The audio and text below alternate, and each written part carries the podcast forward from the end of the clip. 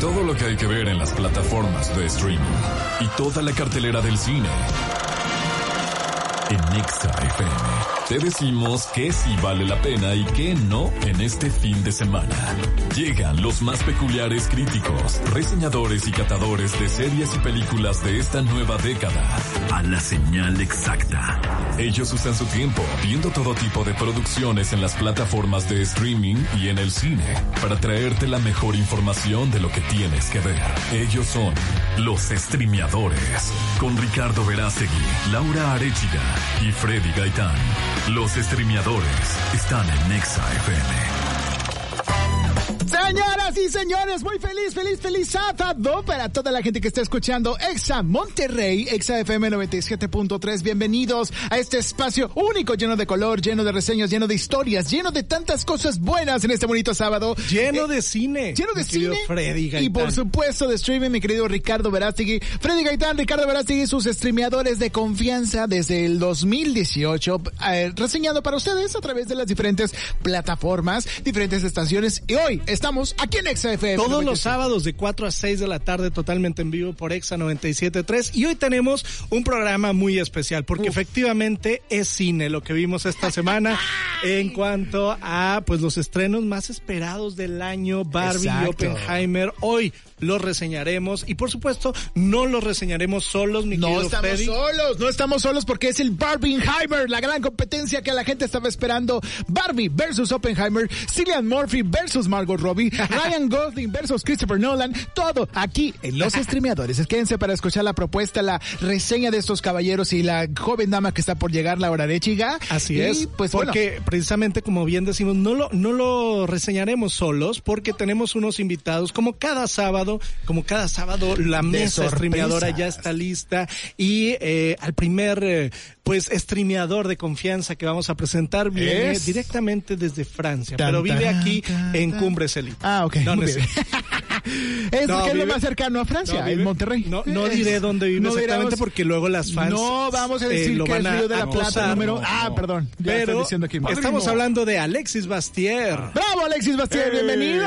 ¿Cómo están todos aquí, mis estimados cinéfilos y seriéfilos? Hoy es un gran día, ya se hizo Barbenheimer. Barbieheimer. Vengo con todo para A ver, debatir. antes de empezar hoy, ver. ¿de qué lado estás? ¿Del Open Espérate, o del espérate, Ah, ya hay que no, saber no, espérame, la preferencia primero- de cada quien. primero hay que- ¿Cómo le gusta y por Crear qué? tensión para Hay que ver crear con quién tensión, estoy. porque esto Tensión. viene más adelante. Así pero vamos a seguir presentando a la mesa streameada del día de hoy. Se une también Luis Bueno Bragado, Uh. de 5 de 5 Cine. ¿Cómo Eso. estás, Luis? Muy bien, la verdad es que me siento un poco intimidado después de, de hablar después No, de está Bastier. sentado Después de intimidado. hablar Ah, hablar después de la voz oye, sedosa de los 21 Ay, años de pero tu voz es hermosa también, mi querido Luis. Bueno, Gracias. tu voz es Es buena peculiar. porque como tu apellido. Oye, Oye. Luis, ¿de qué bando estás? ¿Barbie Oppenheimer? No, no puedo decirlo, ¿por no qué no puedo decirlo porque apenas vamos con la Yo intro. te voy a dar un, un- como que un adelanto. Un pronóstico. Yo no, estoy- yo no creo que es una confrontación. Exacto, también. Es una Esa compenetración. Eh, eh, Es una... Sí, de Eh, sí, hecho. hay que ver las De hecho, dos. se pare- hay muchas similitudes entre las dos, aunque no lo crean. Aunque usted no lo crea, diría Bastier, así es. Y más adelante vamos a hablar de Barbie y Oppenheimer. Por supuesto, tenemos más series y películas que comentar durante todo el programa de aquí Sí. hasta las 6 de la tarde.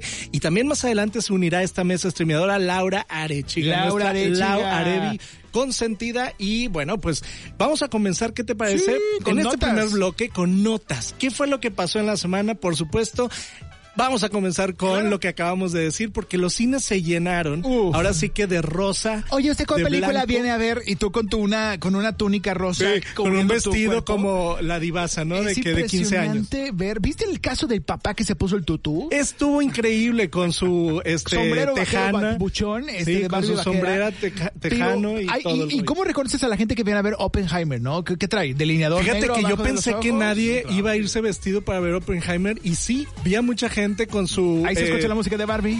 Vi Eso, eso. No, quita- no te quites la camisa, ponte la Oye, espérame, sí vi mucha gente con ¿Sí? su sombrero Ok.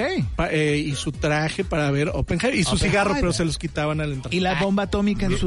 Ay, una bomba. Ya, gracias a Dios, al protocolo de seguridad del cine funcionó que no volvió a entrar esa persona al cine nunca más. Oppenheimer, la historia de cómo llegó la, la, la hormiga atómica, a decir, la bomba atómica a nuestras vidas y, por supuesto, Barbie, la historia detrás del personaje del juguete tan famoso fundado en 1959. Pero, ¿qué pasó esta semana? Y las notas más interesantes, ya sabemos el, el hype que tuvo Barbie, sabemos lo que está pasando a través de los Se medios. quedaron sin vasos, ¿eh? Las- Eh. Los cines. Oye, la gente se, se quejó. quedaron sin ¿Por vasos. Hubo una gran demanda de vasos rosas. Para eso Luis Bueno tiene el suyo aquí. Yo A ver, ¿qué pasó? ¿Cuál fue la- la Yo tengo la experiencia, no la mía, pero de un gran amigo, Ajá, la versión, ¿verdad? la versión. Eh, los vasos se suponían, sobre todo en, la, en, en Cinépolis, tenían que- salían al- el, el 20, el día que la estrenaban. Ok. Oh. La gente estuvo preguntando con anticipación, les dijeron eso. Hubo gente que fue la primera en la fila Ajá. y que ya no había. Entonces, O sea, no llegaron. no, sí se llegaron, pero ¿Qué- aquí, qué el, aquí el- la verdad es que el, el escándalo y lo que todo el mundo es- está atacando a esta cadena es porque los empleados se los quedaron. Hicieron, no. y lo están revendiendo en Mercado Reventa. Libre, ¿eh? Dame cinco, dame 19 mil termos de Barbie. Oye, con razón están revendiendo todo. Ahí se escucha la música. la Yo quería el mío.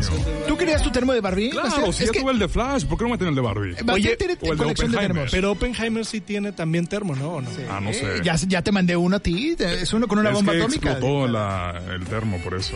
Ah, ya. Así el, el plot twist explota el termo cuando lo terminas. Explota el termo. Oigan, y bueno, esta semana también eh, de todo lo que está pasando dentro del Actors Guild, hay una cosa muy interesante que eh, estuvo, eh, la- los, los que sí no están dentro de esta huelga son la gente, los actores que personifican la, la película de The Haunted Mansion, la nueva versión, que es Jamie Ah, sí. Curtis, que es Owen Wilson. Jamie Lee Curtis. Sí, Jamie Lee Curtis sale ahí. Ella va a salir, la vamos a ver próximamente y aquí lo vamos a reseñar. Pero están dando, eh, van a las convenciones, van a dar ruedas de prensa. Ellos no están, tal al parecer, dentro de este arreglo de, de No pues, del. Actors Guild, de la huelga de actores, pero están promocionando la película justamente que, ¿qué expectativas tienes tú de The Haunted Mansion, mi querido Bastier? Yo estoy emocionado para Haunted Mansion. Yo crecí con la versión ya, de ya subiste al, al, al juego Claro, de Disney? sí, y sí da miedo. La gente que diga de que da miedo, no, sí da miedo. No. Sí da miedo. Sí, no, pero esta nueva versión es interesante porque quizás se quisieron enfocar la parte del miedo, porque a diferencia con Eddie Murphy era más cómica. Ah, es cierto. ¿Sabes? Es cierto, apenas daba miedo, pero era más como que Eddie Murphy siendo a un actor cómico, se Claro. enfocaban en eso. Eres como Doctor Dolittle conoce la muerte, ¿no? Es algo, era algo extraño. Los fantasmas. Los ándale. fantasmas. Así es. Pero Oye, aquí se ha emocionado un gran caso, o sea, como dice eh, Jamie Lee Curtis, Sí. el Owen Wilson, este Jared Leto siendo... Jared Leto. el que- ay, ¿Cómo se llama ese Uno de los fantasmas, era uno de los Sí, es un fantasmas. fantasma, sí, no sí, sé de qué. los tres. Ándale. Este, pero oye, Jamie Lee Curtis, ¿qué opinan ustedes de su carrera? O sea, ¿cómo se reinventó a raíz de todo en todas partes al mismo tiempo? A raíz de tantas cosas. Eh, Halloween, por supuesto, la nueva versión. yeah. O sea, no, no hay edad para retirarse de esto. Si uno es actor y es buen, de los buenos actores, puede continuar trabajando hasta que, pues, acá- hasta que tenga 99 años, ¿no? o sea, es. es lo interesante. Oigan, y pues bueno, fuera de eso también, ¿qué, qué está pasando? En el mundo de VIX, para toda la gente, tenemos nuestra amada sección entre, entre cada programa de La Casa de los Famosos. Mi querido Ricardo Verástegui, ¿qué expectativas tenemos? Este fin de semana tenemos nominados a Sergio Mayer, por supuesto, a Wendy Guevara y también... No, Wendy no, está. Ah, no. Wendy Guevara no. Me asusté, me asusté. Está. Apio, está Apio. Sergio y está Nicola. Y Ah, todo el mundo fue la y salvada. todas las eh, fichas se han movido a lo largo de la semana. Fíjate que al principio querían que, o creíamos todos que iba a salir Apio. Después, este... Dicen que, que Barbie también iba a ser, pero la salvó Jorge. ¿O te No, no, que- de esos tres, Ah, ya. después eh, todo el mundo se fue contra Sergio Ya. y este y, y- y, pues mucha gente este está votando por Nicola porque Sí. ya les gustó muchísimo ¿Sabes cómo sobre se todo está lo que, después manejando. de lo que pasó anoche? Después, ¿qué pasó a- Ayer anoche? hubo ¿Qué pasó? Anoche, de hecho, Sergio eh, metió, empezó, en el Ah, decía que metió empezaron a ahí meter cizaña. cizaña con Wendy de que Nicola la estaba utilizando y, No. Nico- y Wendy se le fue encima. Nicola tuvo un, un ataque como de ansiedad. De ansiedad, siempre tiene ataques, ¿no? De ansiedad. Sí, ya- Nicola, Sí. yo no había visto otro un ataque de ansiedad antes de él. Sí, yo de- tampoco. en la primera semana y en la segunda Ah, tuvo un ataque de ansiedad, después ya se integró al equipo. Ahí se escucha la música. Ahí está la música. Eso. Y eh, mi querido Nicola, pues es ahora favorito, fíjate, más Sí. que Wendy en algunos círculos. Eh, empezaron, sí, sobre todo a la gente no le gustó lo que hizo Wendy con él. Mm. Entonces, Del hombre más odiado del Perú ahora es el hombre más amado de México. de México. Oye, y hay muchos peruanos que dicen de que ustedes no lo valoran como nosotros, ustedes no saben el corazón que tiene. Y es que él es muy amado en su amado Perú, este, por tener un programa de radio muy exitoso, por salir en la televisión. Y ahora es el hombre reality, lleva hombre 12 reality. Exacto, como Pocho Nigres es nuestro hombre, hombre reality de acá de México, que ha participado en demasiados realities también, pero que ah, auguramos para este domingo de, de expulsión. Sergio Mayer, ¿se Pues Fíjate te va? que ya no sé. ojalá.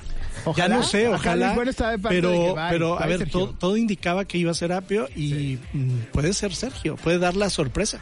Es cierto. Entonces, pues vamos a ver, esto es el resumen de la Casa de los Famosos. Oigan, importante noticia y felicidades desde Monterrey Sí. hasta, eh, ¿qué será? ¿Hungría? Hungría. ¿Hungría? Porque allá se casaron eh, Dylan Sprouse y Barbara Palvin. Fíjate que Oh. Dylan, que eh, salía en Kentucky Cody, Saki Cody, gemelos en acción en Eh, Disney hace tantos años. y Barbara, que es modelo, ha estado en Victoria's Secret y demás, se Claro. casaron finalmente Wow. esta semana en Hungría.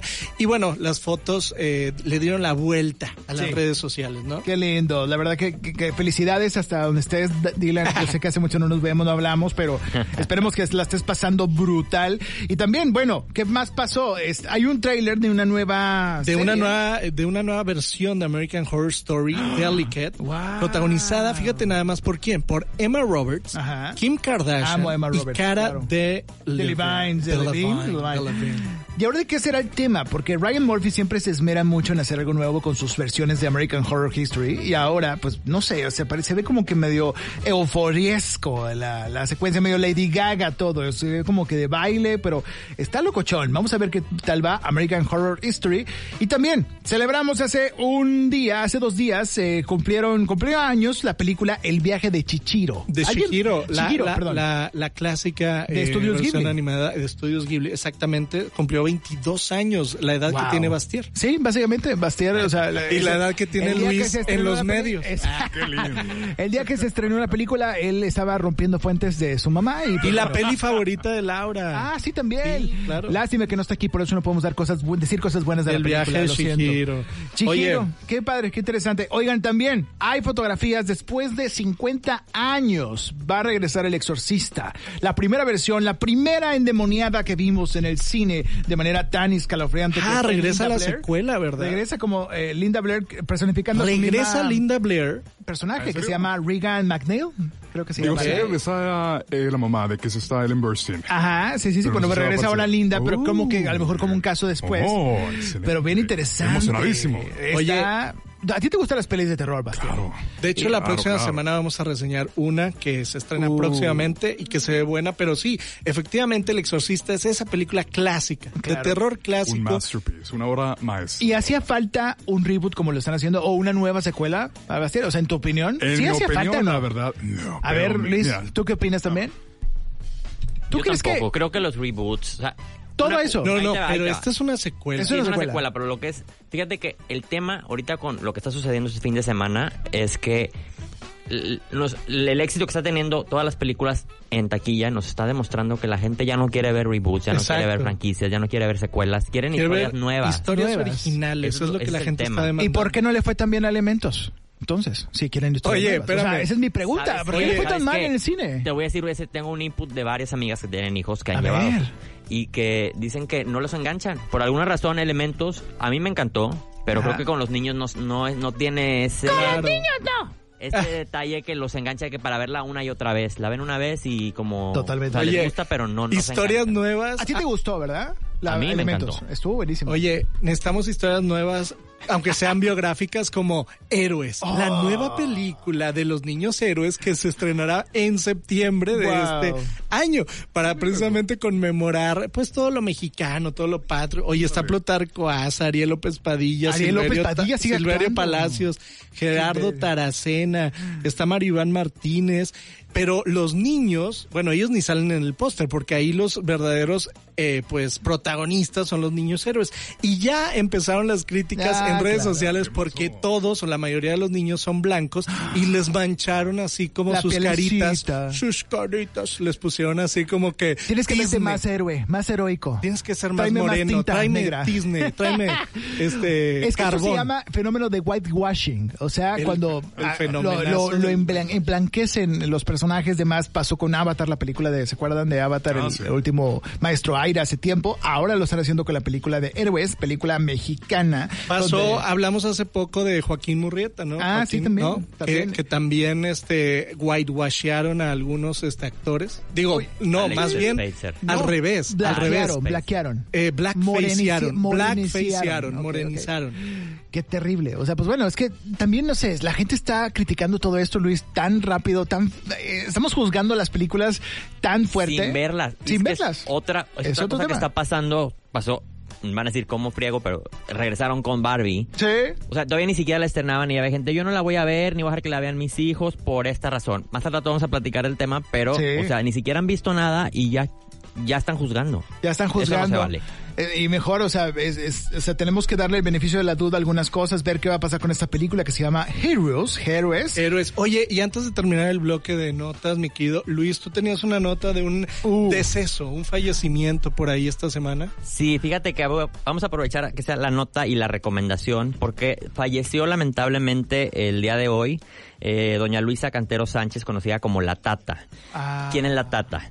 Eh, ¿Quién es Tata? Es la abuela del actor eh, Miguel Ángel Muñoz, un actor Es el, español. el español, ¿no? que hicieron, un- hicieron un documental, un documental. en el que cuando empieza la pandemia, él decide irse a vivir con ella para cuidarla porque ella tiene más de 90 años. Bueno, tenía más de 90 años y eh, pues se queda 100 días viviendo con ella en el pues en el aislamiento, Ajá. con lo que involucraba cuidar a una persona de, de tal edad, cuida- tomándose las medicinas, pero sobre todo es una película tan bonita tan eh, co- o sea, conmovedora por lo que significa esta relación abuela-nieto. Oye, Ah. y falleció el día de hoy. Falleció lamentablemente Oye, el día de hoy. Y la podemos ver el documental en, En Netflix. Netflix. En Netflix. Véanlo. Esa es la recomendación inicial. Este, 100 días con la tata. 100 días con la tata. Y bueno, es momento de ir.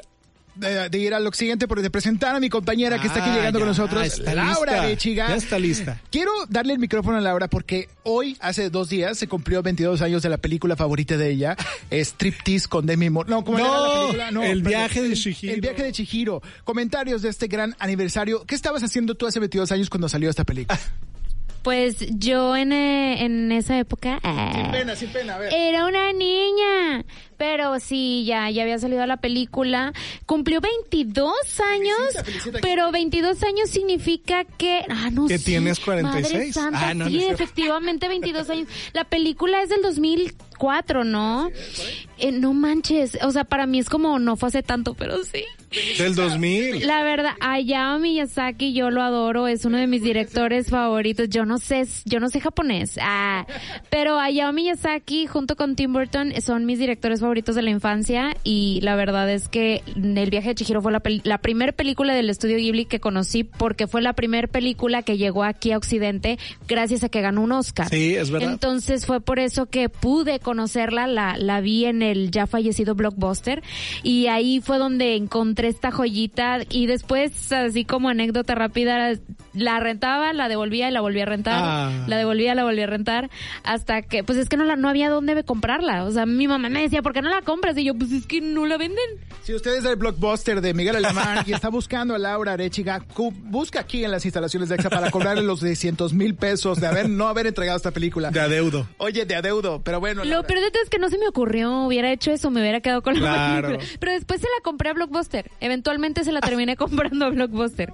Claro que Con sí. intereses. Con intereses, bien, pero bueno, ese es el comentario de Laura Arechiga que ¿viste Barbie este fin de semana? que sí. Ella, si no se acuerdan eh, de, de- si fueron al cine aquí en Monterrey y vieron una Barbie pintarrajeada de la cara, Ah, seguramente sí, sabrán que era Laura Arechiga. Pero bueno, Va, Vamos es a- momento de hablar de Barbie, pero en el siguiente bloque. Primero, vámonos con esto de la prima de Wendy Guevara, Carol G. Es Provenza. Y regresamos, ahora sí, para hablar largo y tendido de Barbie. ¿Qué vas a ver este fin de semana? Los streameadores tienen el dato exacto para que no pierdas tu tiempo y veas la próxima joya del cine o del streaming. Estamos al aire, los streameadores, señores y señores. Estamos muy contentos porque justamente este fin de semana se estrenó Barbie. Para todos los que han tenido Barbies, todos los que ya han comprado Barbies, Oye, para o todos los que los- han salido con una Barbie, felicidades. Este es su fin de semana para ustedes. No, pero como bien la película lo decía en el tráiler, para los que aman Barbie, pero también para los que odian. ¿Para los que qué? Y Las- también para los que no les gusta Barbie, esta película es para ustedes. Dios, Concuerdo. Aquí ni hablamos con toda la boca llena de razón. Llena de razón porque de verdad, si usted está pensando ir a ver Barbie hoy y va con sus hijos, no los lleve porque esto no, No es, una es película para niños. Para niños. De hecho, en Estados Unidos es PG-13, este, entonces no puedes ir, al menos que tengas ya no, acné en la aquí cara. sí es A, Eh, fíjate. Fíjate que le cambiaron la, la Ya le cambiaron ¿La clasificación Yo lo revisé antes porque subía un contenido Ajá. diciendo que era A y de repente me la cambió. Ey. Me la cambiaron. Sí, porque en. Latinoamérica, en muchos países sí empezó como A, pero creo que ya es B. O sea, tres, mayores de 12 Mayores de años. 13 años. ¿Y por qué es esto? A ver, ¿acaso yo que no la he visto, que no voy a opinar en este bloque? ¿Qué pasa con Barbie? ¿Sale en bikini? ¿Se ve algo de más? ¿El pene ¿Se le ven las, las- las uñas? ¿Qué pasa? ¿Por qué no pueden ir niños a ver esta película? Te voy a decir por qué. Porque es una película eh, de Greta Gerwig, para empezar. Y Greta es una directora que ha hecho muchísimas películas, mm, pues, de arte, muchísimas películas más enfocadas hacia el feminismo. Lady Bird. Lady Bird, por ejemplo, una de ellas, Mujercitas Mujercitas, que tienen que ver con la feminidad, pero esta es su primera película comercial. Es, digamos, un caballo de Troya, por así Sí, decirlo. de. Una película con mensaje de crítica social, obviamente, que habla sobre el feminismo y el patriarcado, pero de este vendida como una película comercial. Entonces mucha gente se confundió porque obviamente Sí, al ver todo el marketing detrás de Barbie, pero ya lo sabíamos, ¿eh? esto ya lo sabíamos desde el tráiler y ver eh, quién era la directora. Mucha gente que a lo mejor no conocía el trabajo de ella, pues sí se llega confundir, pero eso no le quita que tenga todos los elementos tanto de comedia como de drama, como de tragedia, como de todo, porque es una gran película, es una gran, eh, es un gran guion, muy inteligente Muy y obviamente eso tampoco le quita que la gente pueda ir vestida de rosa, vestida como quiera, porque Barbie al, al final de cuentas es un producto sí del capitalismo, pero que nos enseñó desde hace medio siglo que tú puedes ser lo que quieras ser. Es de Mattel. Exacto. Y es, y es parte de la historia. O sea, al, al final Barbie es parte de la historia. Imagínate 50 años de Barbie y, y todo. Me encanta que en la película mencionen a la fundadora o la que creó Barbie, De a, hecho, la, a la empresa. Bueno, ella ya murió, pero sale en la Sale película representada. No, pero eh, saben por- una cosa, no sé si sabían Ajá. que la, la viejita que sale en la parada de Ah, autobús claro. es la Barbie, o sea, Es Bárbara, la la hija, de, es la hija. de Ruth. Es la hija Sale una viejita por ahí y es la verdadera Barbie. O sea, de ella se inspiraron para hacer Barbie. ¿A hacer la película de Barbie? Sí, o sea, porque la dueña. A ver, Laura no está entendiendo nada. Sí. Veo su cara de Estoy confusión. entendiendo, pero que no es la esposa de Danny DeVito.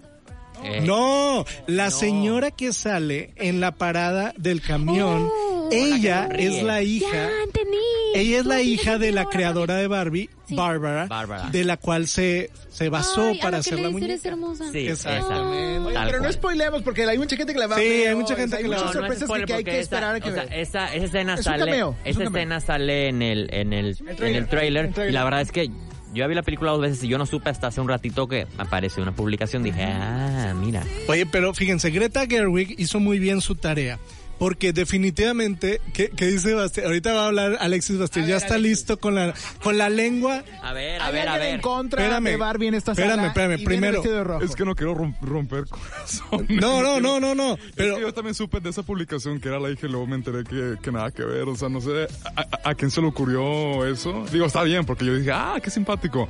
Luego me di cuenta que nada que ver, que la señora que está hablando en el parque es una diseñadora de vestuario muy popular de Hollywood Ya. que hizo el vestuario creo que de Barbie, sea, la película. Ok, ok. Y es, y es Son muy cameos que no reconocida. sabemos. Sí, ah, o sea, ok, entonces es fake. Sí, es es fake, fake. news. news. No, Ok, pero o sea, me enteré de esto hace unos días, pero cuando dije, ah, es que vi a Laura muy emocionada. Muy emocionada. Sí, no, 19 no, años de Alexis Bastier en vida, derrotando fake news. Gracias, Alexis. Oye, Oigan, cada, no, ca- cada vez le quitamos la edad a más ¿no? Ya Oigan, en el siguiente bloque va a tener lo ponen, se 17. todos ponen somos y se va con la pinta. y Voy a nosotros investigar que más. somos un medio también. Oigan, alguien explíqueme de qué va la película, así a grosso modo, sin dar spoilers. Laura Bastier, díganos, ¿de qué se trata y qué esperar de esta historia?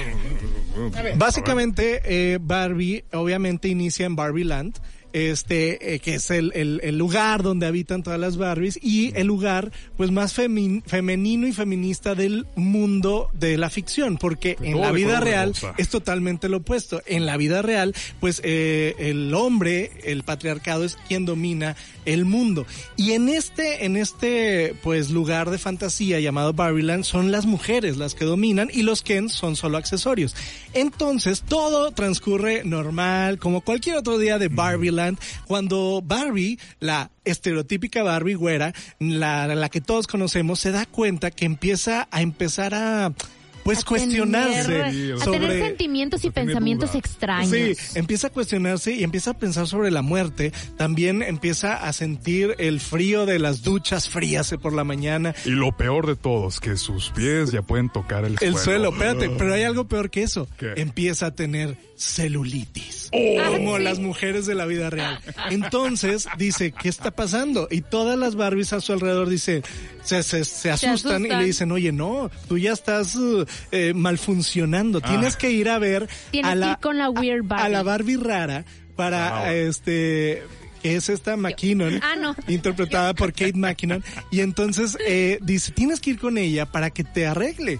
Y ella le dice, oye, esto es porque algo sucedió en el mundo de afuera que está interfiriendo, digamos, un portal tiempo y espacio que está mezclando los sentimientos de la que te está manejando allá con los tuyos, que aquí pues todo es felicidad. Que lo que me encanta es que eh, las muñecas de Barbieland están conscientes de que son muñecas Claro. y que son muñecas que niñas juegan con ellas en el mundo real. Y ellas creen que cambiaron al mundo. Sí. Ellas creen que, que siendo ellas Barbie súper... eh, este, que en el mundo real las mujeres controlan al pues, mundo. Ajá, que hicieron que cambiara el mundo y en el mundo real las mujeres son iguales que en Barbieland. Y no es Y entonces aquí viene el conflicto. Cuando ella por fin eh, va, viaja al mundo real, se da cuenta que no, que el mundo real es lo opuesto totalmente a Barbieland. Las mujeres son un accesorio y los hombres siempre han ocupado históricamente los puestos, hasta incluso en el, en el consejo de Mattel, donde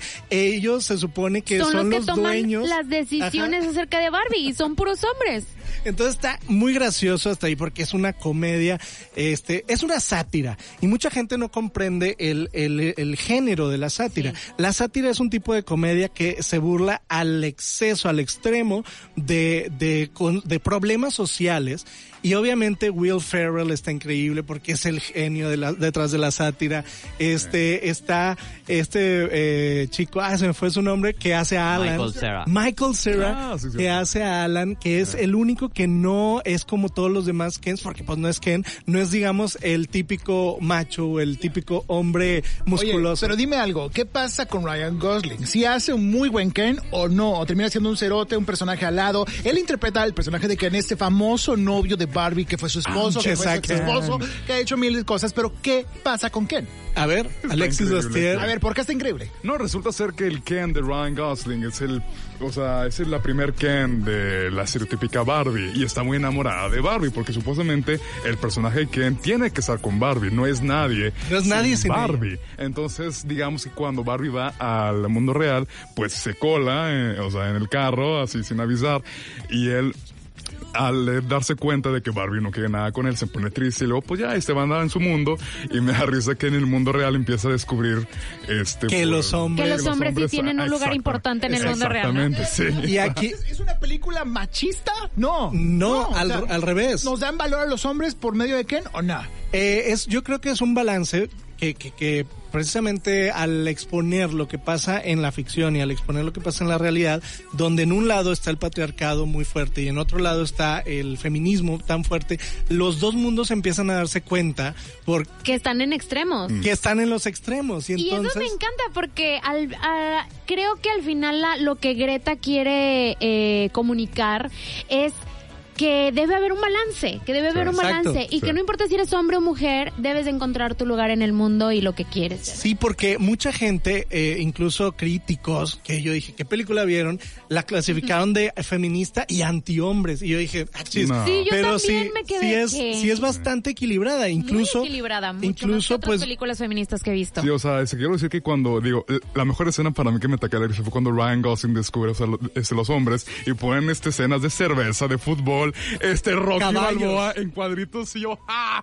Digo, El Padrino. El padrino también Sí, estuvo exacto. buenísimo. Pero Ah. aparte está increíble porque no lo hizo el guion ella sola, lo hizo junto, pues Este Noah obviamente con Noah, Sí, Noah este, su, esposo. Su esposo, wow. Y eso le dio una dimensión o una visión Increíble. pues equilibrada Claro, porque tiene la visión de un lados. hombre y de una mujer y creo que eso también lo hace muy Ayuda. muy buen No, sé. argumento, ¿no? Oigan, díganme algo, América Ferrera, ¿qué está haciendo en esta película? ¿Por Es quien se lleva la película. Se lleva. A El ver, Luis, monólogo ¿por qué? que nos Luis. da es la mejor parte de la película. Ya da un monólogo, que esto no es un spoiler, pero pónganle atención. A mí me puso los pelos de punta, a varias personas sé que las hizo llorar.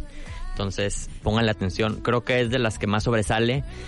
Y a ver qué opina Laura, porque la vi muy emocionada cuando mencionaste Sí, a América. es que me, me sí, y aparte me encantó su personaje, o sea, eh, tiene mucha relevancia su personaje en la historia. Eh, en Es sí, digamos la otra protagonista. es la otra protagonista, digamos que es la protagonista del mundo real. Sí, es ella la que controla a Barbie en el mundo real. Porque ella de niña jugaba con esa Barbie. Spoiler. Y de pronto. No, no, no. No, no, o sea, digamos que eh, pa- pasan en, en, en, en el inicio, pasan en el inicio. De hecho, algo, no sé si a ustedes les pasó, pero yo toda la primera parte de la película la vi y dije, bueno, que no me van a contar si ya vi todo, eh, toda la película en, en los trailers. O sea, yo sentía que ya había visto toda la película en los trailers porque los primeros Te 30 ponen la primera minutos parte, de la sí, o sea, película. la primera parte la pasan toda, el número puros musical. trailers de que ya todo. Y eso que yo no veo trailers, pero esa parte ya la había visto. Y, y, y realmente no, hay mucho, mucho todavía eh, que conocer de la historia. O sea, si sienten que ya fueron spoileados, la verdad es que no. Hay muchísimo más en la película Sí. que descubrir, que conocer, los diálogos, las escenas. Las referencias. Hay muchas Referencias. al cine desde Odisea eh, 2001, Ah, Odisea en el sí, espacio. claro. Está Vaselina, está El Padrino. Está, está Oye, Ricardo, Laura y todos, una pregunta. Para ver esta película, ¿tengo que haber visto las otras 17 de Barbie, el Barbie, el unicornio, Barbie, el Así dragón? es. No, no, no. No, para nada. ¿Qué? ¿En serio? Ah, China. Ah, que es que me dijeron que sí. Ay, Dios mío. ¿Y ya te las aventaste? ¿Y eres feliz? Es que yo quiero un Pegaso. Bueno, volviendo, a- volviendo al tema que queríamos comentar de por qué se especula tanto que la película no es para niños, pues es por los temas precisamente que hemos comentado ya, eh, que pues no es precisamente para niños, no porque sea algo malo, sino porque es algo que todavía no pueden comprender. Depende de la edad del niño. A lo mejor si llevas a tu hija, hijo de 10 años, 11 años, tal vez ya le puedas explicar. Tal vez no entienda viendo la película, pero tal vez ya le puedas explicar. Ahora sí que eso es bajo eh, la consideración de los padres de, de cada uno de sus hijos y que tanto les quieran mostrar. Pero también hay mucha polémica entre los papás sobre sobre la temática de la película. Hay mucha gente Sí. que la ha incluso satanizado mucho. Exactamente, cuando es, o sea, no es, o sea, no se merece esa, esa satanización porque Para nada. porque la película no te toca realmente temas tan delicados, o sea, simplemente ni vemos tampoco contenido sexual ni nada de ese estilo. Lo que pasa es que como dice Laura, toca una, o sea, está más enfocada en adultos, la historia es un poquito más complicada. Eso no quiere decir que no los puedan llevar, o sea, eso es totalmente abierto a, a cada papá, porque yo sí conozco gente que ha llevado a, a niños chicos y que les ha gustado, como hay gente que tampoco no les gusta porque en algunas partes se pueden aburrir, pero no en todo el tiempo, o sea, porque toda la parte de Barbieland, obviamente los niños van a estar fascinados. Claro, es hermosa. Pero eso es la mitad de la película. Entonces, es totalmente abierto al, al criterio de los papás porque cada quien Exacto. educa a sus hijos como quiere. Pero, o sea, que sepan que si los quieren llevar, no van a enfrentarse a algo controversial o alarmante, ¿no? Para nada, exactamente. De hecho, hay Todo mucha ¿Sabes una cosa que te voy a decir? Te voy a decir los que me han dicho a mí. Me han dicho el tema de, porque en alguna parte, sin que sea spoiler, pues, ¿quién le quiere decir a la Barbie que si, que si puede pasar, quedarse a dormir La en su noche, casa? ajá. Y realmente ahí se ve como la respuesta es súper inocente. Es una respuesta de- súper inocente, me encanta. Es Hablan de genitales, sí. en una, en una, en una línea, y esto es lo único. Eso es, eso es lo único que yo vi así, este... Y que, y que pues a, mí- a mí no me parece para nada mal, pues ni modo que los niños no sepan que los tienen, o sea... Y que las muñecas, ¿no? y que las muñecas no los tienen. Exactamente, pero fuera de eso, yo no le veo ahí un problema. Sí, de hecho hay mucha gente que piensa que sí deben llevar a los niños a verla precisamente. Por el e incluso mucha gente que piensa que solo para mujeres. Al revés, también es eh, los hombres debemos ir a verla porque yo sí aprendí, a, a mí me pasó algo bien curioso. Viendo la película me di cuenta que por fin lograba entender lo que una mujer vive y siente. Porque sí es cierto, desde niña las mujeres piensan que el mundo de fantasía es el mundo real y los hombres no. Entonces cuando llegan ellas a la adolescencia, su es un shock muy grande de cuál es el verdadero, de que ellas no controlan el mundo. Entonces, eso para mí fue como muy fuerte y dije, wow, por primera vez veo en una película, en una comedia, algo tan importante que no me había puesto a pensar como hombre, ¿sí me explico? Claro. Entonces, eso es un Sí, porque a mí lo que más me gustó, a mí lo que me gustó de la película fue el mensaje. El O sea, mensaje es lo mejor de la película. exactamente. Y que Greta lo haya hecho a través de un juguete tan icónico, creo que lo hizo muy bien porque así atrajo a mucha gente Exacto. que no hubiera ido a ver la película si hubiera conocido el verdadero mensaje. Exactamente. Y porque aparte es así. divertida, es muy divertida. Es muy divertida. Yo creo que es la película más divertida en mucho tiempo, al menos en mi caso. Y no pierde el tiempo, es decir, pasan Sí. todo el tiempo cosas así, Rápido. muy rápido, muy rápido. Y también eh, con la película que vamos a reseñar más adelante, me pasó lo mismo, que es Oppenheimer. Este, a pesar de que dura tres horas, no dejan de suceder cosas. Y creo que ambos directores tuvieron ese gran acierto de que nunca se cae la tensión, nunca, nunca, Exacto. nunca. La Siempre segunda vez cosas. que la vi, este, yo la vi dos días después otra vez dije, pues a lo mejor no puede pasar de que me pueda algo aburrir. no, claro. No, o sea, ay, Ah. ya, hasta, hasta sentí que pasaban más rápido Sí, las cosas, cool, o sea, sí, sí, sí. porque Ya no pierden el tiempo. Oye Luis, ¿qué esperar? Después de esta película de Barbie, o sea, vamos a esperar una película tipo de Forby la película, Avalancha la película, no sé, o sea, ju- más juguetes van a tener su película, podría pasar. G.I. Joe ya viene en camino. De hecho, sí, sí Max se Steel. habló que Max Mattel, la película. que Mattel ya, o sea, tiene un plan de muchas películas por operando la película, pero bueno, eso es otra cosa. Oigan, calificación rápidamente, Luis, bueno, tu calificación de 5.5 Margot Robbie, ¿cuánto le das? 4.5 de 5. ¿Cuántos Barbies le damos? Yo le voy a dar un 5 de 5. La verdad, le he dado, le he dado sí. Claro que sí. Sí. Sí que sí. Yo igual coincido, 4.5 de 5 para Barbie es una gran película y tiene un guion genial. O sea que, digo, pocas veces he visto esa combinación de comedia sátira, satírica con eh, un gran mensaje. ¿Y tú, mi querido Alexis Bastier? Yo, ay, bueno. Tienes los ojos puestos en ti. Seamos buenos con la película. Mira, les voy a decir que la verdad Margot Robbie fue, o- sea, nació para ser Barbie. Yo, yo- yo creo que ya es su papel eh, Icónico. Icónico. Ya Harley Quinn se fue, ya es Barbie. Ok, Ya. ok. Eh, la disfruté, me gustó mucho. De, de 4 de 5. 4 de 5 Cuatro de de, cinco, sí, sí, sí, calificación. sí. Muy bien, pues bueno, Estoy gracias. viendo mal ahora. ¿De qué? Por- Laura ¿Y esa estrella qué está pasó? viendo con ojos de... Oye, pero no hemos hablado de las cosas malas. O sea, ¿tienes algo eh, negativo que decir, mi querido Bastier? ¿O De por qué ese película 4 de Barbie. 5? De la película, Claro. o sea, a lo mejor, digo, ya hablamos del ritmo, de la... ¡Ay! Quiero hablar de la fotografía bien rápido. Ah, sí, de- Rodrigo ese- Prieto, sí, el mexicano sí. Rodrigo Prieto está a cargo de la fotografía y es Es impecable, o sea, Sí. todo brilla, a pesar de que no hubo CGI, todo Sí. fue construido, Sí, la verdad, todos los bueno. sets, toda la paleta de Es colores. que te impresiona porque de verdad sientes que está, son Sí. juguete, de Exacto. juguete todo igualito. El diseño de producción Está es muy, muy impresionante. Y hay mucha gente que tampoco va a entender esta parte porque va a decir, ay, qué chafa, o sea, los brillitos así pudieron haber sido mejores, pero es parte de la comedia, de que sea Sí. tosco, de que no sea totalmente... Yo me di cuenta de, del- del estilo o de la, eh, la com- el tipo de comedia que iba a llevar Mm. desde la narrativa.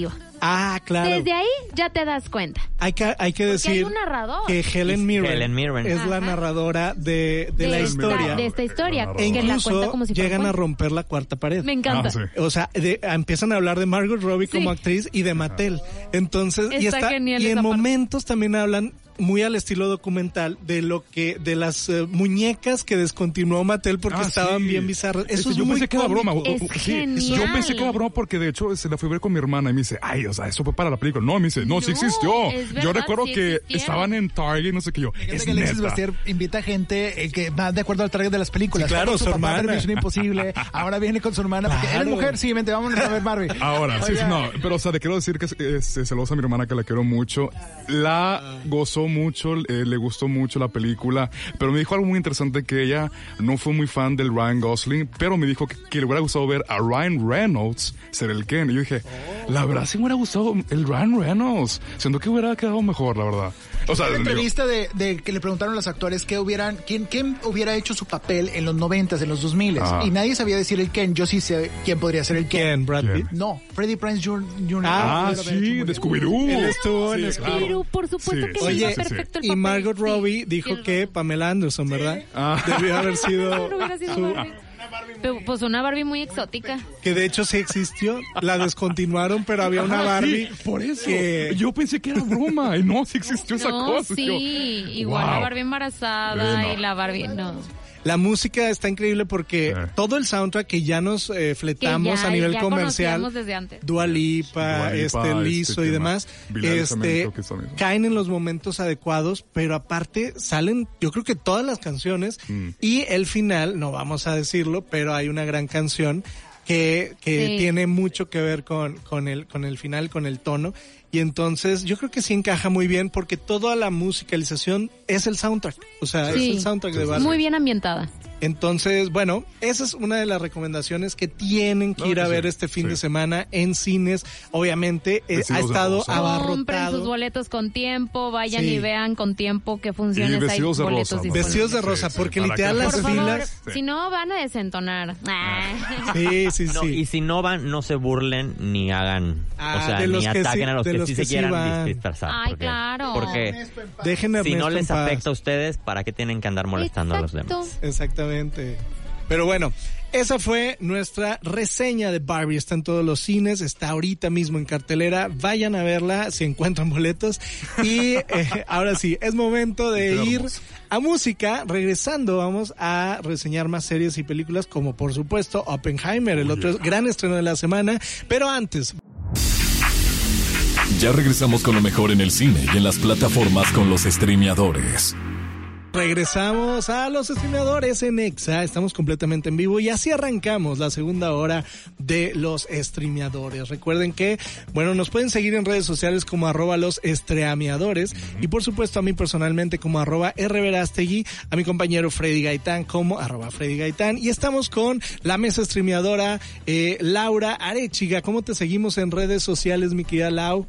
A mí me pueden seguir en Instagram como arroba laura.arevi con V y con I latina y en TikTok como Cinema Girls. Excelente, mi querido Alexis Bastier. Me puedes seguir en Instagram como arroba Bastiere Voice, B grande y Voice, voz en inglés. Excelente. Y mi querido Luis Bueno, ¿cómo te seguimos? A mí me encuentran en Instagram como 5 de 5 Cine y en Facebook como 5 de 5 Películas 5 y de series. 5, como la película Excelente. que vamos a comentar. Oye, sí, es, es, es momento, ya llegó, ya llegó el momento, porque ya hablamos, ya reseñamos eh, Barbie, uno de los estrenos más importantes de la semana, de este fin de semana, y otro de los estrenos que eh, todo mundo, del que todo mundo está hablando, es por supuesto Oppenheimer. Oppenheimer. Es la película eh, de Christopher Nolan Mm. que está ahorita en cartelera y que pues todo el mundo está a la expectativa. Las salas llenas de nuevo, eso fue lo que más me encantó de ver este fin de semana. Todos, todas las salas llenas para ver Barbie de Greta Gerwig y Oppenheimer de Christopher Nolan, Luis. A mí lo que también me encantó es que son películas originales. Son Sí. y, y como ya lo platicamos, son ideas originales. Es película.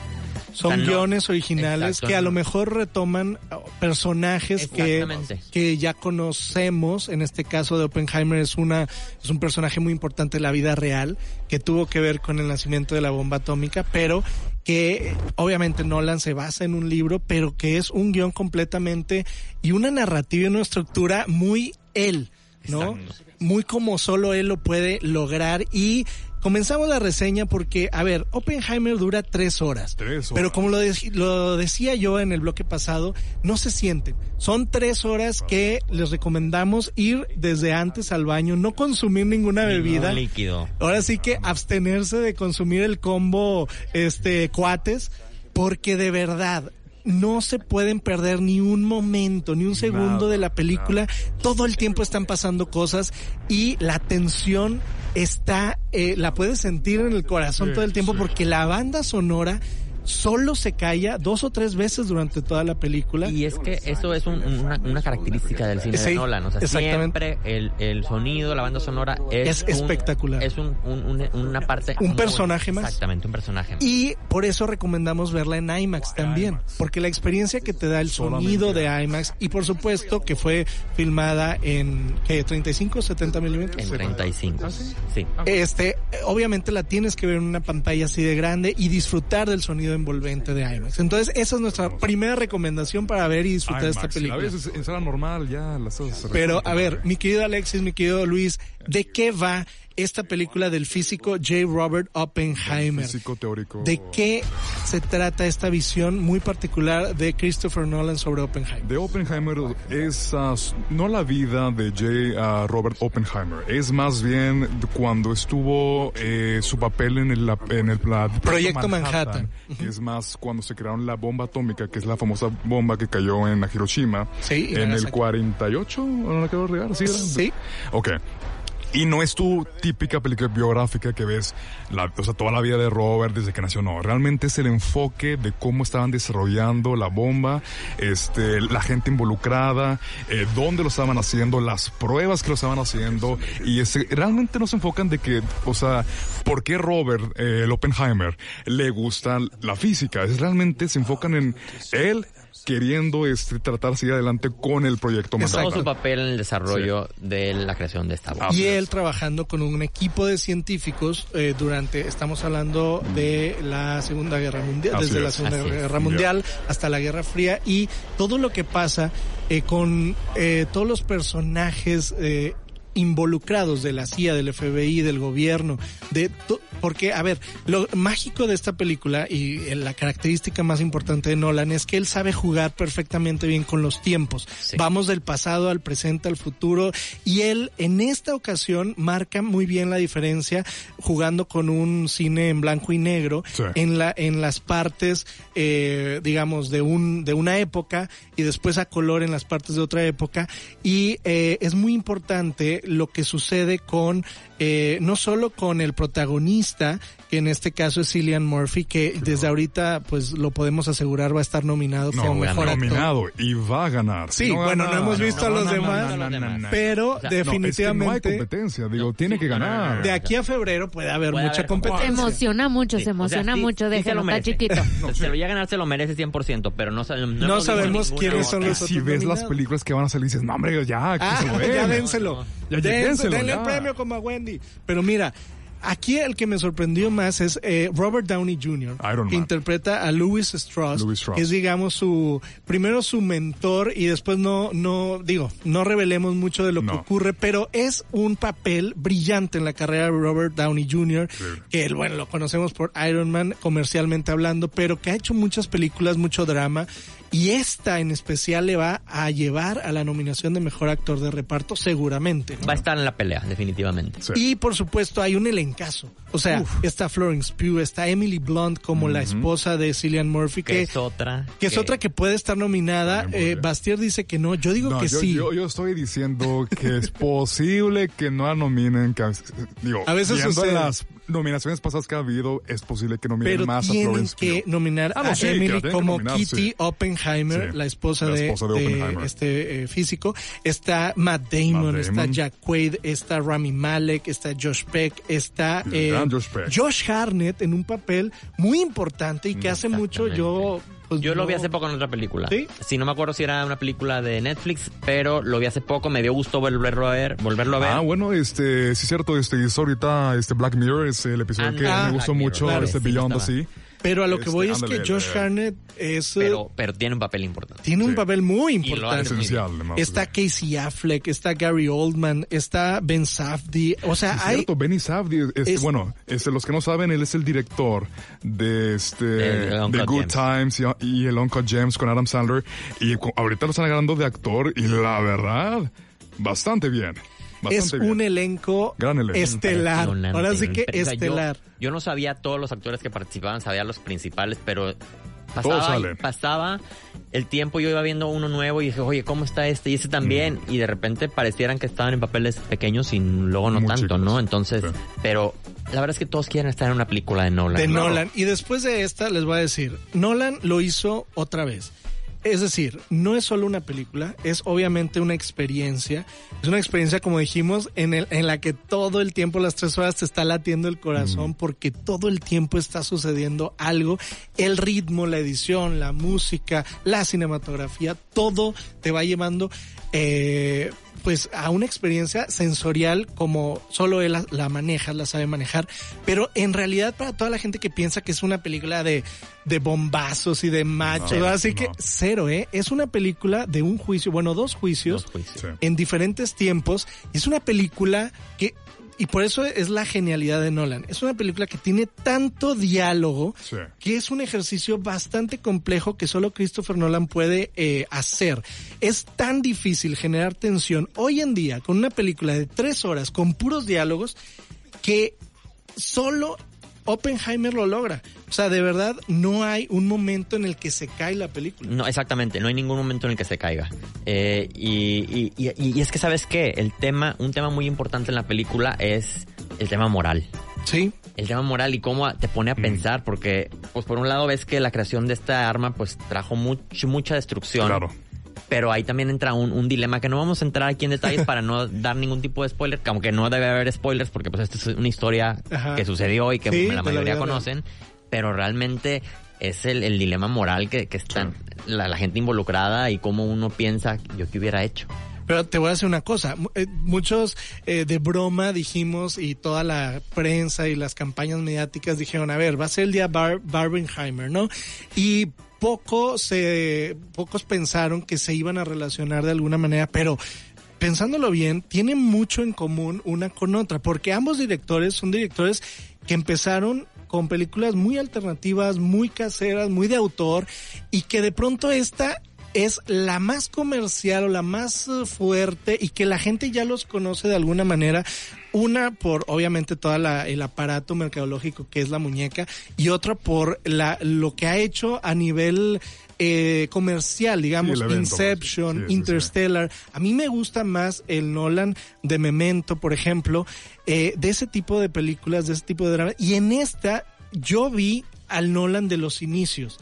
No sé ustedes, no se fue por algo, claro, es espectacular obviamente en muchos sentidos, pero yo eh, no no hay grandes eh, secuencias de disparos y de este de de, de, de- machos, ¿Sabes por una así cosa decirlo. que luego pasa con estos directores?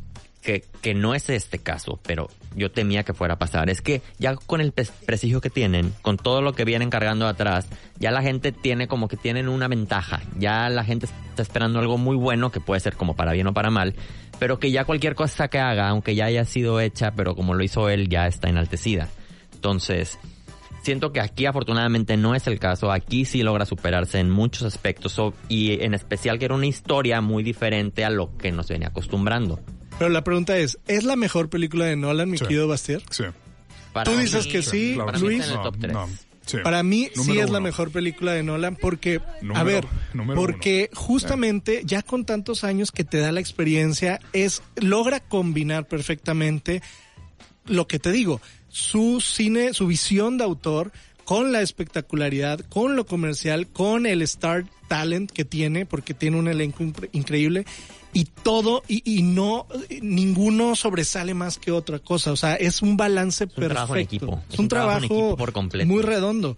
Y creo también que, eh, como dices tú, ah, tiene mucho que ver con, yo pensé que iba a ser más de, este, fuego, armas, este, eh, sí hay mucho ego, sí hay mucho patriarcado, pero es más hay mucha autoconciencia, hay mucha reflexión, hay mucha... eh, la escena final, híjole, es de las mejores escenas que he visto en una película, porque aparte tiene personajes que sí existieron en la vida real, como Albert Einstein, como, eh, bueno, ya hablamos de Louis Strauss, este, como, ¿quién más? Como... Heisenberg. Muchos Heisenberg, exactamente. este, o sea, no el de Breaking Bad para que no digan, ah, es no. No, hablando de la historia, Heisenberg era, digamos, la contraparte alemana de, De Oppenheimer. de Oppenheimer, que él era, bueno, un judío, pero americano. Él era, digamos, el físico americano, Heisenberg era el físico Alemán. eh, alemán, Sí. y justo en la guerra mundial, en la Segunda Guerra Mundial, Heisenberg, pues tenía la, eh, la, ahora sí que toda la mano, llevaba la mano con los nazis y con Hitler de poder ellos haber sido los primeros en lanzar esta, esta, esta bomba. Y eh, Einstein tuvo un papel muy importante También. en cambiar el rumbo de esa historia y que los americanos fueran los primeros en usarla en Japón. Y eso es el tema, porque eh, sí, o sea, eran de que los eh, americanos, los rusos y los japoneses, que era quien tiene la ventaja de crear este la misma arma, que era esta famosa bomba. De- te lo mencionan de que era de que, o sea, tenemos una desventaja de, de- de dos años con los japoneses, con los rusos. Era Exacto. que nosotros, o sea, los americanos eran los primeros en este...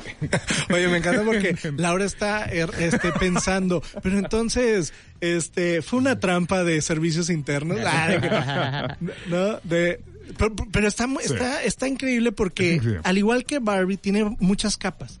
O sea, la podemos Sí. ver desde muchas capas y aquí, bueno, se nota eh, que la maestría que tiene en, en irse del futuro al pasado y regresar Mm. de nuevo, porque podemos ver algo bastante entretenido, bastante dramático, bastante bélico a la vez. O sea, se conjuga eh, un, un montón de cosas y creo por eso que sí es el mejor trabajo de Nolan hasta sí. el momento. Sí, a ver. Entonces, bueno, eh, Bastier y yo coincidimos de que sí, eh, Luis dice que no, pero vamos a la calificación final. ¿Cuántos este Bueno, Cillian sí, Murphys le ¿Cuántos das? este, ex- explosiones les doy? Bueno, obviamente va a ser 5 de 5, no, 6, 11, 100, lo que sea, un millón de 5. Cinco de es una gran película, cinco pero de mira, cinco yo, Nolans. yo como recomendación, si no sabes la historia, ve la película y luego haz el research y, y todo eso. Si puedes saber lo menos posible mejor para que sepas un poco la historia la primera vez viendo la película. Si ya la sabes, pues ya vas a saber cómo va a terminar.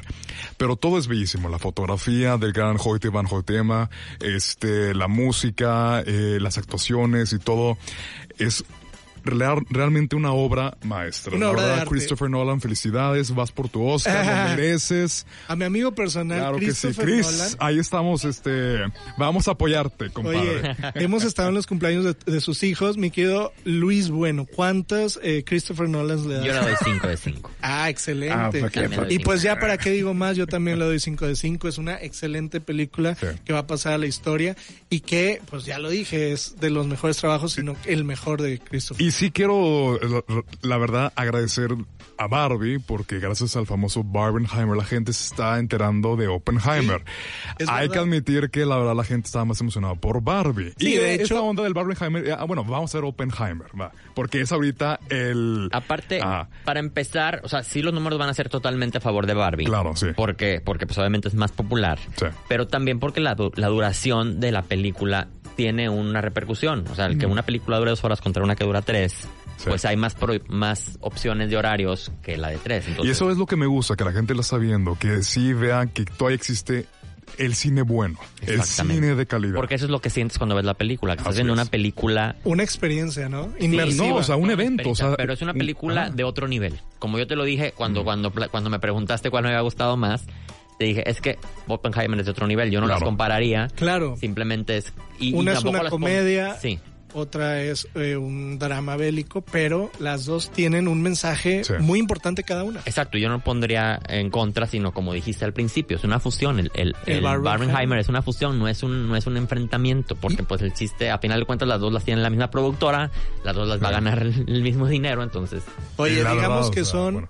Perfectas. Y la ¿Cómo? verdad, o sea, sí, o sea, en serio, Ah. o sea, digo, si investigas más como que ya, o sea, la viste, y luego ves videos en YouTube del verdadero Oppenheimer, oh, la película se pone mejor. Pero dicen que, que, bueno, yo leí algunas críticas que no investigue, tengo que aclararlo, Ah. que sí se toma algunas libertades Ah, que claro. la gente no está tan contenta.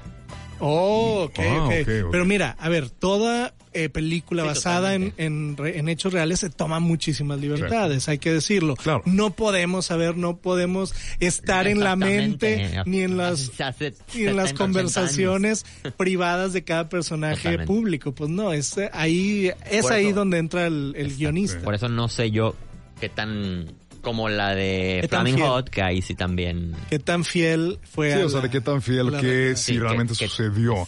Pero es Nolan cómo lo hace que estamos ahí en el momento de que Ahora, estamos- ha habido alguna crítica que dice, a ver, yo esperaba más, ahora sí que bombazos y la fregada, pero, es que pero eso. la película no habla del proyecto Manhattan o de la bomba atómica, habla de él, Del proceso. de Oppenheimer. Y él cómo lo lidió, ¿sabe? Cómo Ah. por dentro, Sí. porque es muy fuerte, Sí. digamos, que te, di- que te bauticen y que pases a la historia como el padre de la bomba atómica, una bomba que, ha- que causó la muerte de cientos Sí. de miles de personas en el mundo y que probablemente sea el inicio de algo muy mucho mucho peor. ¿sí exacto. Por algo se llama Oppenheimer y no Proyecto Manhattan, no porque está enfocada en, en él. en él. O sea, o sea, él como era cuando estaba haciendo la bomba, que es algo muy padre de la película que dicen de que me he convertido en la muerta. ¿Saben?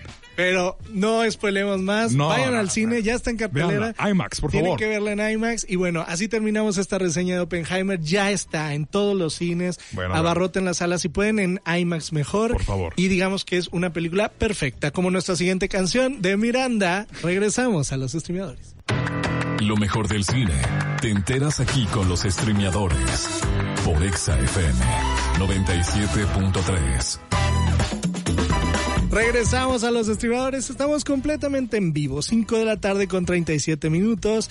Y bueno, es momento de reseñar más películas y series que están ahorita en eh, pues en las plataformas, ya hablamos de Barbie y Oppenheimer que fueron los estrenos de este fin de semana en el cine.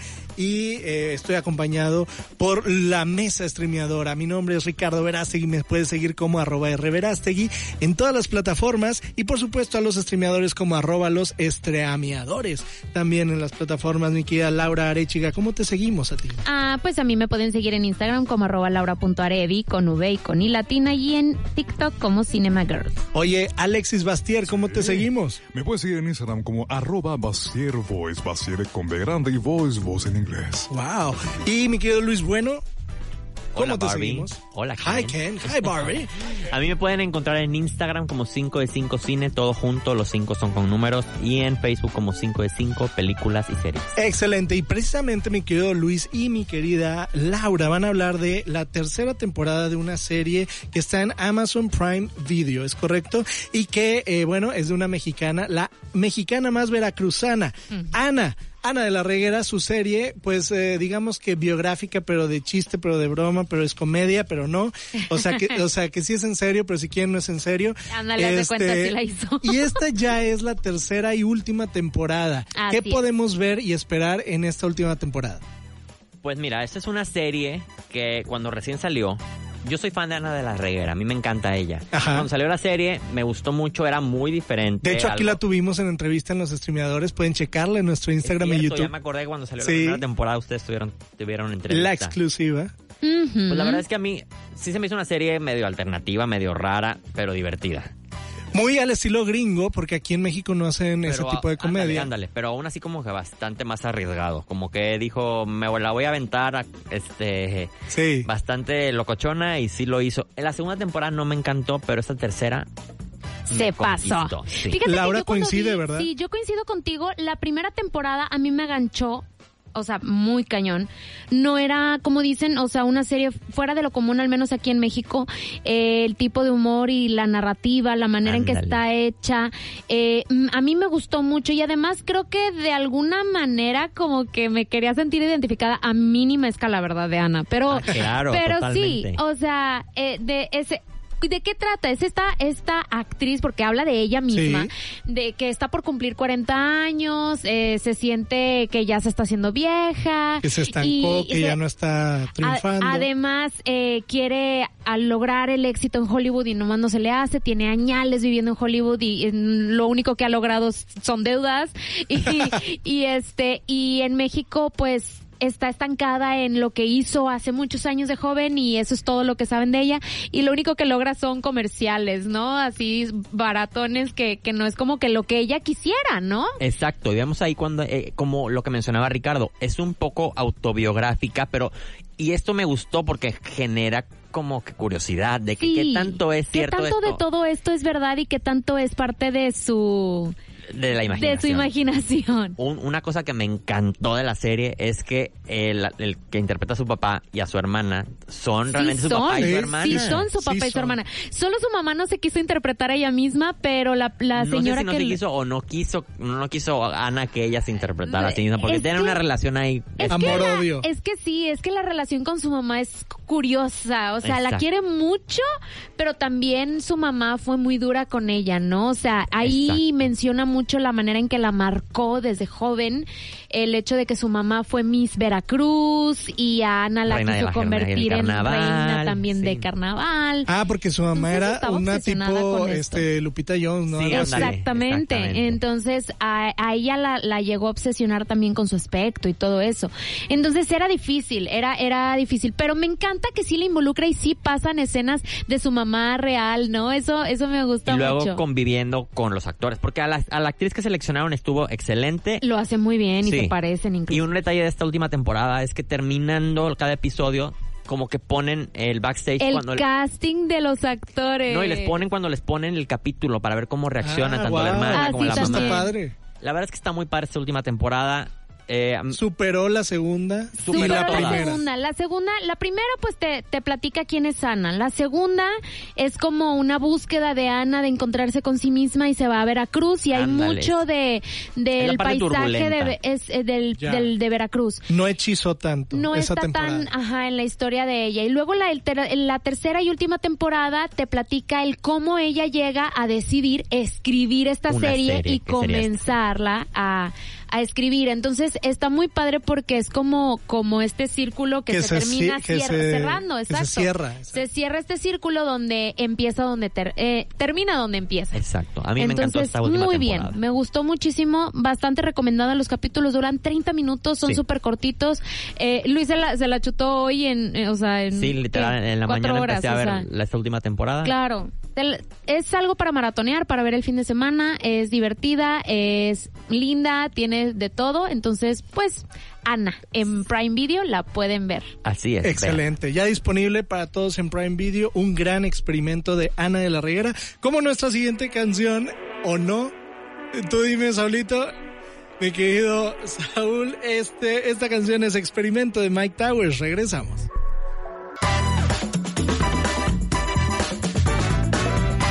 Regresamos ya los streameadores. En este último bloque vamos a reseñar un musical documental, bueno, un documental de este grupo musical llamado Wham, bastante famoso, eh, de la época que de los 80. Ochentas. ¿no? Ochentas. George Michael salió, salió de ahí, ¿no? Así es. George Michael y Andrew Ridgely eh, son los integrantes de Wham que inició en 1980, y- bueno, en 1981.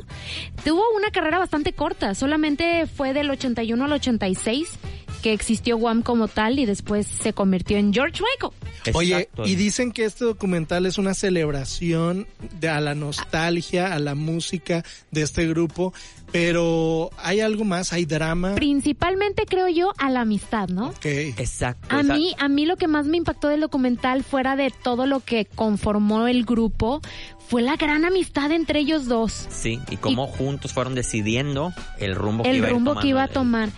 A mí, ¿sabes qué? Se me figura que Andrew solo estuvo ahí para impulsar a George a que Ah. se convirtiera en lo que, en lo que se convirtió. A ver, entonces Sí. explícame un poco. Por Eh, eso duró tan poquitos eh, años, Guam. Ellos, Sí, y porque creo que nunca creyeron que iban a tener el éxito que tuvieron. No.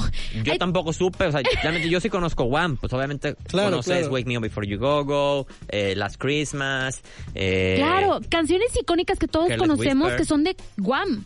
Exacto. Oye, pero dígame una cosa, entonces ellos eran amigos. Eran amigos, hicieron un pequeño grupito así cuando ellos Imagínate estaban estudiando. que eh, creo que creo que sí está chido platicarles como cómo inició, ¿no? A ver, a Sí. ver. Ellos, eh, George, que tiene un nombre bastante complejo y de pronunciar porque es griego, eh, llega eh, a Londres y llegan, llega a una nueva escuela, ¿no? Una nueva secundaria, tiene como 13 años y pues era súper tímido, sumamente tímido. Entonces cuando llega la maestra dice, bueno, ¿quién le va a, pres- a dar el tour por la Sí, escuela, no? el Ah, encargado, el tutor. Eh, este, y Andrew dice yo. Y. Andrew era todo lo contrario a George. Andrew era súper extrovertido, amiguero, este, muy... Ah, yo pensé que George era el extrovertido. No, No. George es súper tímido, introvertido, inseguro. Entonces, a partir de ahí, ellos hacen una amistad súper fuerte, Wow. inseparables. Y literalmente George sentía que no era nada sin Andrew, porque Ya. Andrew le daba la seguridad que El él no valor, tenía. la Sí. seguridad, excelente. Entonces crecen en la amistad y durante la secundaria forman un grupo con más amigos de ska o de punk. Sí, era como algo así, sí, sí, era Es como bien de ska. chistoso, Sí. pero pues al final pues no prospera, los chavos dejan el grupo y siguen ellos dos, ¿no? Ok. Y esa amistad los hace querer seguir con ese proyecto musical, siguen componiendo, componen Carlos Whisper, la famosísima Sí, sí, canción sí. que todos conocemos, fue la primera canción que compusieron. No, no fue la primera. Pues no fue, Pero la, fue no, no fue la primera, fue pero de las fue de las primeritas, primeras. Pero la dejaron ahí porque Pero la algo le fal- dejaron sí, y no salió hasta muchos años después. Exactamente. Entonces, fue, es cuando ellos crean Guam. Y de hecho el nombre de Guam fue porque andaban en una fiesta, en un, en una disco, Ajá. bailando, ya adolescentes más grandecitos. Y, y Andrew, que era súper extrovertido y todo, estaba bailando y gritaba así, Guam. Y, en- ahí les causó mucha gracia eso y, dije, y dijeron, oye, es un buen, Un buen nombre. nombre. De que, ¿por qué no le dejamos- Onomatopéyico. Ajá, ¿y por qué no le dejamos ese nombre? Guam, I'm a human o I'm a man o algo así eh, Creo que sí gritaba. y de hecho de ahí salió la primera canción de Guam. O sea, compusieron una canción en base a lo que estaba gritando en, en, un, en un baile. Canción la cual, o sea, su primer su primer Su hit, primer- digamos que no tuvo éxito, y, pero no luego la éxito. relanzaron unos años después y tiene. Y éxito. luego ahora sí lo tiene.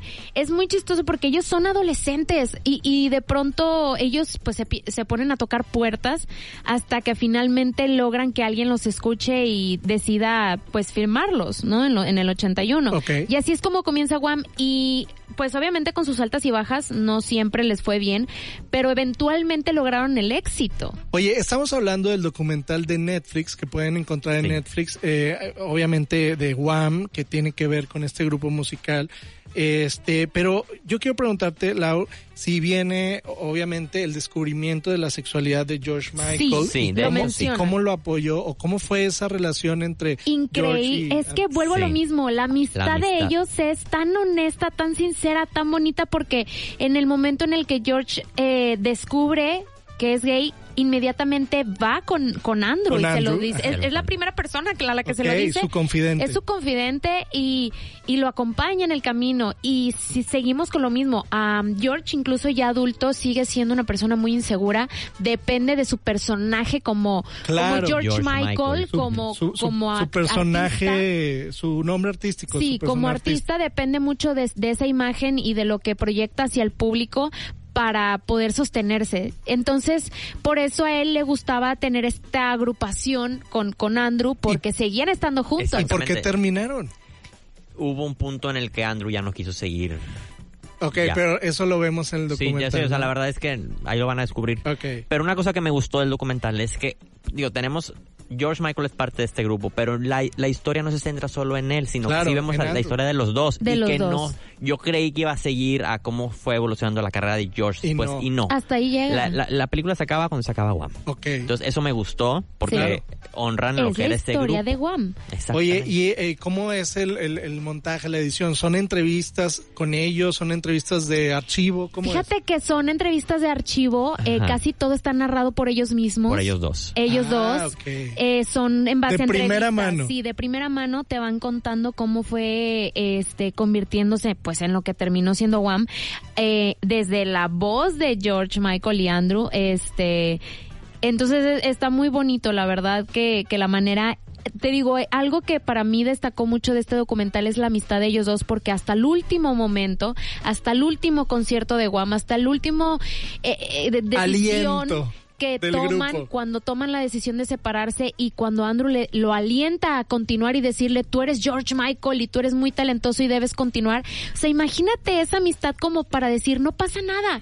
Yo estoy feliz de que tú continúes y sigas creciendo y tú lo necesitas más que yo. Yo estoy contento con lo que tuve hasta el día de hoy. Hasta aquí llego yo. Adelante, bueno. Qué gran ejemplo, Qué ¿verdad? bonito, o sea, que- ¿no? Qué padre que uno pueda tener un amigo así. Claro. Este, porque para, así debe ser las cosas. Así o sea, el ser. éxito de uno no, no, no afecta a los demás y, y cuando alguien que quieres le va bien y es bueno, imp- siempre impulsarlo a que...